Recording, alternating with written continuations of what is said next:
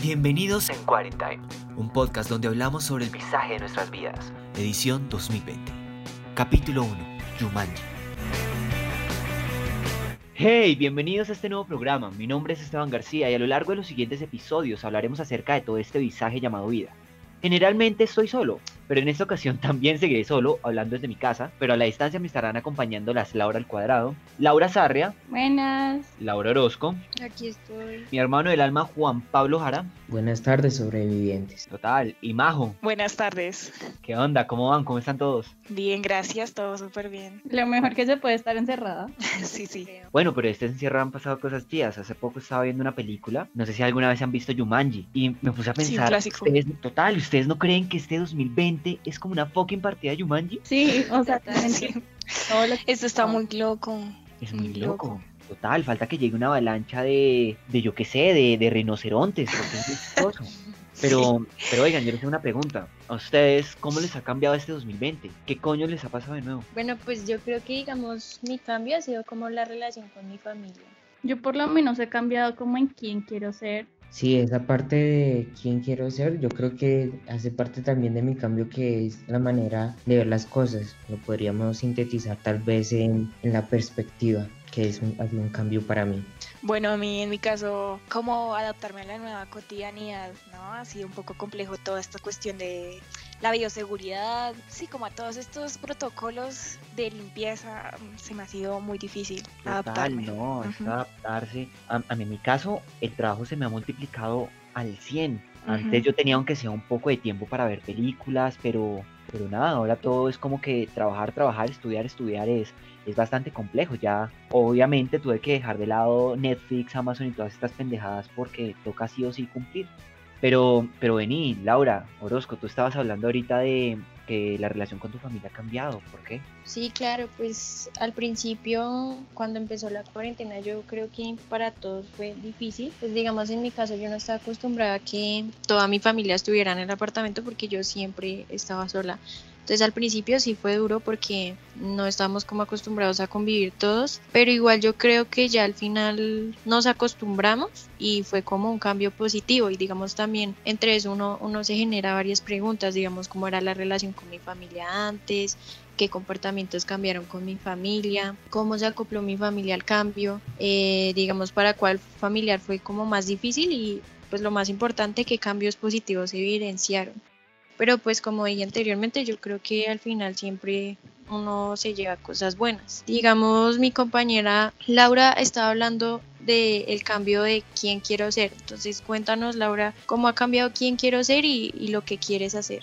Pues sí, es cierto, esta cuarentena la verdad me ha cambiado un poco la mentalidad que tenía, entonces ha cambiado eso de quién quiero ser, qué es lo que quiero hacer. Y pues entre esas preguntas ha estado como, men, yo he cambiado mis hábitos, yo a veces me levantaba muy tarde, ahora me levanto más temprano. Me puse a pensar como qué son las cosas que he cambiado, qué cosas nuevas hago, cómo afecta a la gente que tengo a mi alrededor y pues cómo me está afectando a mí, ¿no? Y pues hablando un poco de este tipo de cosas, yo dije, pues dejé de ver Netflix, dejé de ver muchas series, películas, que era de lo que nos estabas hablando tú, Esteban, ¿no? O sea, Sí, tú sí, nos sí. estabas hablando de eso, de cómo ha cambiado tu consumo de películas. Cuéntanos un poco. Sí, no, pues como les dije, el trabajo se ha multiplicado y las películas se han dividido, es muy chistoso, ya como que el espacio y el tiempo de uno, en mi caso dejó de ser de uno. Y en cuanto a las películas, no sé, preguntas muy interesantes como cuáles eran los principales medios para ver películas antes del COVID, porque antes íbamos a cine, cosa que ahora por, por todo lo que está pasando, por todo lo del confinamiento ya no se puede. ¿Cuáles son los principales medios para ver películas después del COVID? ¿Acaso Netflix y Amazon salió a flote? ¿Con quién acostumbrábamos ver películas antes que? Pues ustedes me desmentirán si iban a cine con, con algún cuentico o con su familia. Ahora, ahora cómo? ¿Acaso el mensaje de lo que se observa ha cambiado debido al contexto y la situación actual de la pandemia, del confinamiento, del virus? Seguro hay una relación directa entre bajar el consumo de películas con que bajó la producción de las mismas por la situación actual. Tipo, ya nos vemos las mismas películas porque no están haciendo la misma cantidad de películas por el virus. Digamos que son cosas muy, muy fuertes y más para mí que soy un amante de, de todo este medio. Es que la nueva cotidianidad ha cambiado muchas cosas completamente. Pero vení, Majo, ¿tú cómo crees que será la nueva cotidianidad? La nueva cotidianidad, estas herramientas da la virtualidad que también ha sido, yo creo que para varios nos ha costado adap- adaptarnos a este tipo de herramientas, digamos, en mi, en mi caso, eh, adaptarme también a la virtualidad, adaptarme a herramientas como Teams, es una de las cosas más difíciles también, bueno, toda esta cuestión de los protocolos de seguridad que, que, les mencionaba al principio, como tenerse que bañar cada vez que uno tiene contacto con el exterior, el constante lavado de manos y el más difícil yo creo que para todos ha sido el uso del tapabocas, que algunos nos sentimos asfixiados, de hecho, también otro de los más difíciles y horribles que ha sido el distanciamiento social, estar separados de nuestros seres queridos. Eh, bueno, es la nueva cotidianidad la que tenemos que adaptarnos y me han surgido como varios cuestionamientos de si el trabajo a distancia será implementado permanentemente,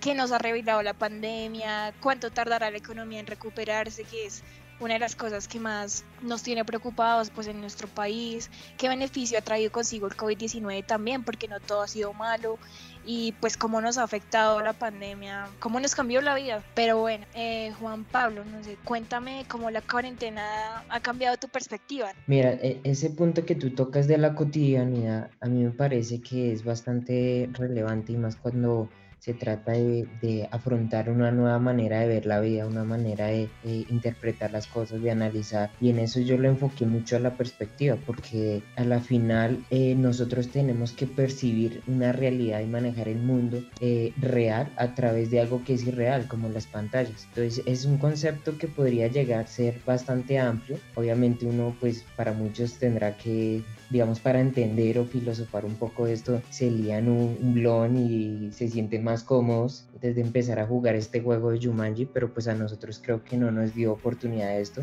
Entonces, digamos que es un cambio que podría surgir o la pregunta que yo lo plantearía es cómo describiría este cambio. Digamos que es un juego que empezamos a jugar como Jumanji y no sabíamos qué iba a suceder. O sea, como ustedes vieron la película también iban sucediendo muchas cosas, muchos sucesos que a la final nos tocaba afrontar sí o sí de una manera y buscar una solución. Digamos que otra pregunta que yo formulé, ¿cuáles son los aspectos que más influyen en este cambio era todo este tema de empezar a trabajar, a, mantener ciertos procesos eh, sí o sí desde casa. Entonces es, es, algo que no nos daban muchas cartas debajo de la manga, pero pues igualmente así la vamos eh, sacando y ahí es donde entra la perspectiva de cómo nos empieza a cambiar todo, ¿no? Entonces analizamos de manera diferente cómo empezamos a utilizar esas, esas cartas y según la perspectiva pues se va actuando. Y las acciones que van reflejando esto fue como también lo, lo dijo Lala Sarria, es el tema de los hábitos. Entonces antes eh, dormíamos a cierta hora, ahora nos desconfiguramos en ese reloj biológico y empezamos a, a trabajar diferentes aspectos y a modificar esa rutina por algo que puede llegar a ser un retroceso o un crecimiento digamos que puede llegar a ser un retroceso en vez de un, de un, crecimiento porque para muchos también preferirían lo presencial y siguen en este momento eh, negados a este nuevo cambio de la cotidianidad, a mirar de otra manera estos cambios. Entonces podría llegar a ser confuso ese cambio de perspectiva.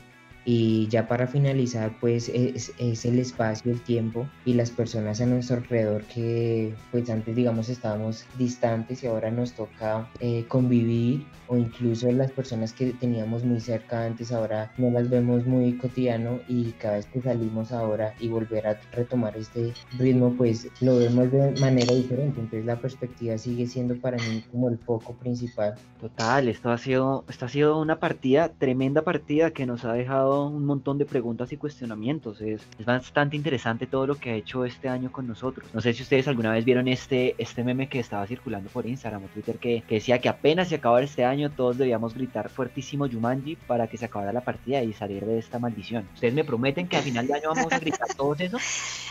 Listo, de una, yo me apunto. De una, sí, debemos gritarlo. Y yo creería que eso fue todo por este primer episodio increíble. Ya hablamos de todos nuestros cambios, pero también queremos conocer los cambios que ustedes han tenido, ustedes, nuestros radioescuchas, nuestros oyentes. Por eso al final les dejaremos una encuesta para que nos comenten los cambios que ustedes han experimentado. ¿Les parece? Así que sin más que decir, gracias por acompañarnos, gracias a ustedes, a Juanpa, las Laura, Majo, por, por esta magnífica tarde. Gracias a ustedes. Gracias a ti, gracias a todos, muchas gracias. Nos vemos en el próximo episodio. Así será. Así es. Cambio fuera.